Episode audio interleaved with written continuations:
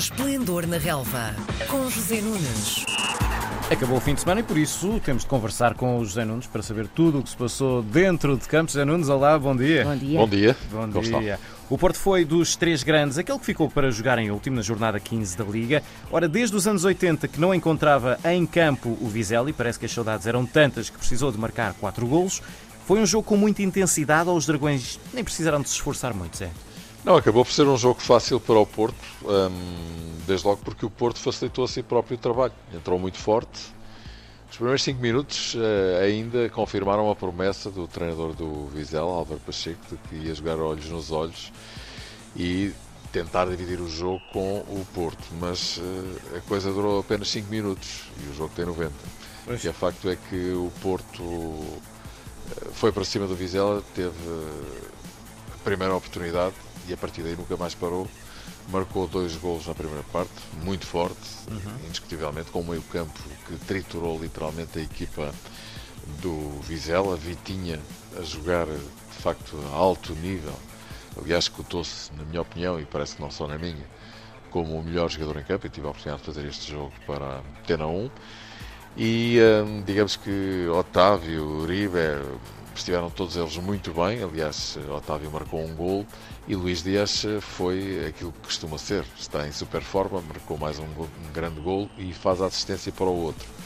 Portanto, digamos que hum, tudo, tudo correu bem à equipa do Porto, mas indiscutivelmente há créditos da equipa de Sérgio Conceição que em vésperas de clássico, que vai acontecer na próxima jornada entre Porto e Benfica, no próximo dia 30, antes vamos ter esse Porto-Benfica também para a taça, mas eh, na véspera dessa jornada respondeu assim, de forma contundente, à goleada aplicada pelo Benfica ao Marítimo.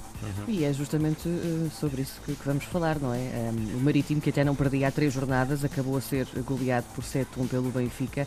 O que é que aconteceu aqui para haver um resultado tão desnivelado?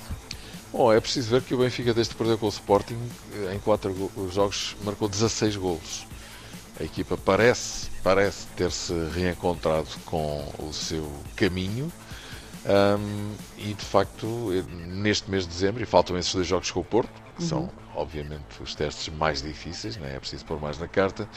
O Benfica tem passado por cima de todos os obstáculos e, como se vê, de forma bastante eloquente. Ontem o que é que aconteceu no Estádio da Luz? O Benfica não deu a mínima hipótese ao Marítimo, marcou logo aos dois minutos.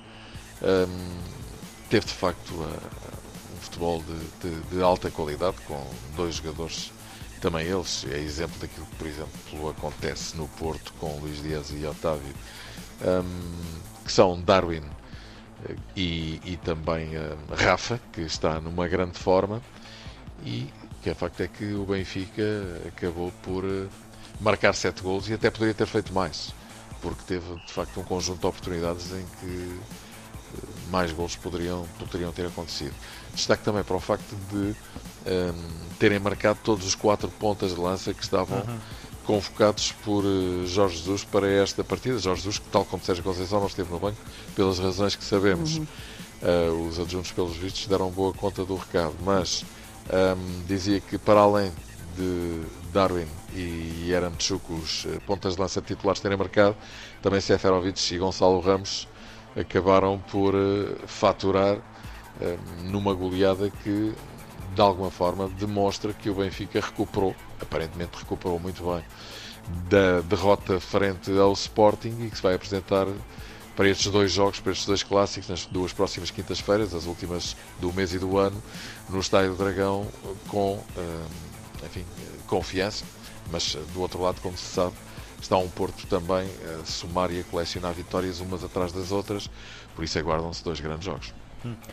Com estas facilidades que tu há pouco disseste que o Porto criou no jogo com o Vizela e também ontem com a grande superioridade do Benfica contra o Marítimo, deu para as duas equipas fazerem poupanças nestes jogos, para estarem mais fortes para, para o jogo da taça?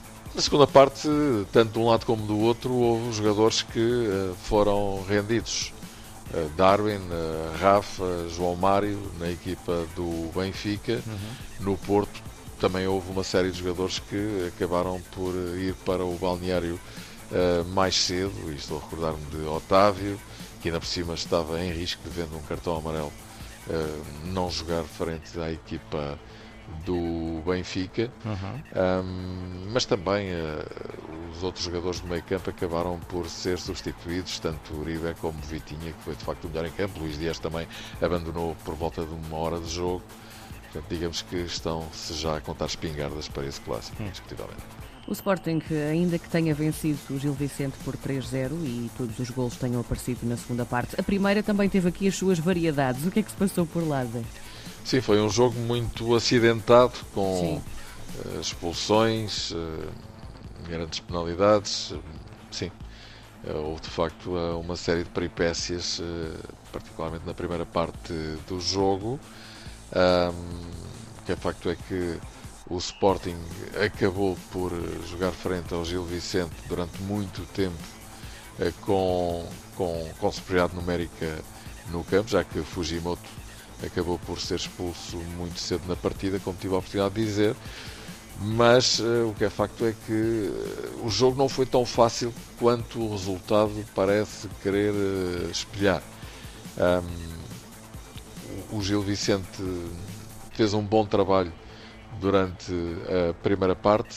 Recordo que Fujimoto foi expulso aos 11 minutos. Foi de facto muito cedo que ele viu o cartão vermelho e foi nessas circunstâncias, com 10, que a equipa de Ricardo Soares teve de eh, enfim, enfrentar uma equipa que vai, com esta vitória, em 10 triunfos consecutivos eh, no campeonato, o que é de facto notável. Na segunda parte, o Sporting enfim, marcou um golo, marcou dois, marcou três e, e mostrou que é realmente uma equipa muito forte, eu diria quase implacável. E também faço notar que Sporting, Benfica e Porto, um deu 13, o outro deu 4, o outro deu 7. De facto, o, o fosso entre os grandes e os outros, incluindo o Braga, que também está a uma distância considerável, que estão 9 pontos do terceiro lugar, hum, começa a mostrar que realmente há um campeonato à parte entre os três grandes, com, este, com esta condicionante que eu deixaria para o final deste esplendor na rela. O Benfica sabe que não pode perder no Dragão, porque se perder, ficará a 7 pontos, caso o Sporting ganhe ao Portimonense na mesma jornada, e recordo que o Portimonense já ganhou em Lisboa neste campeonato, ao Benfica, justamente, mas se o Sporting fizer prevalecer a sua condição de favorito, as duas equipas, no caso de vitória do Porto frente ao Benfica, ficarão com 44 pontos e o Benfica com 37, ou seja, há 7 pontos dos dois, o que me parece, mesmo com o campeonato hum, apenas com, com, com, com 16 jornadas, hum, praticamente impossível de recuperar, porque 7 pontos para um contendor é muito complicado de reverter, embora nos últimos anos a prática tenha demonstrado que esta teoria nem sempre se aplica. Agora, contra dois, duas equipas com 7 pontos de avanço sobre outra, parece-me de facto, eh, insisto, praticamente impossível essa recuperação. Portanto, o Benfica vai com essa pressão de saber que não pode perder no Estádio do Dragão e estou a falar do jogo do campeonato. Antes disso,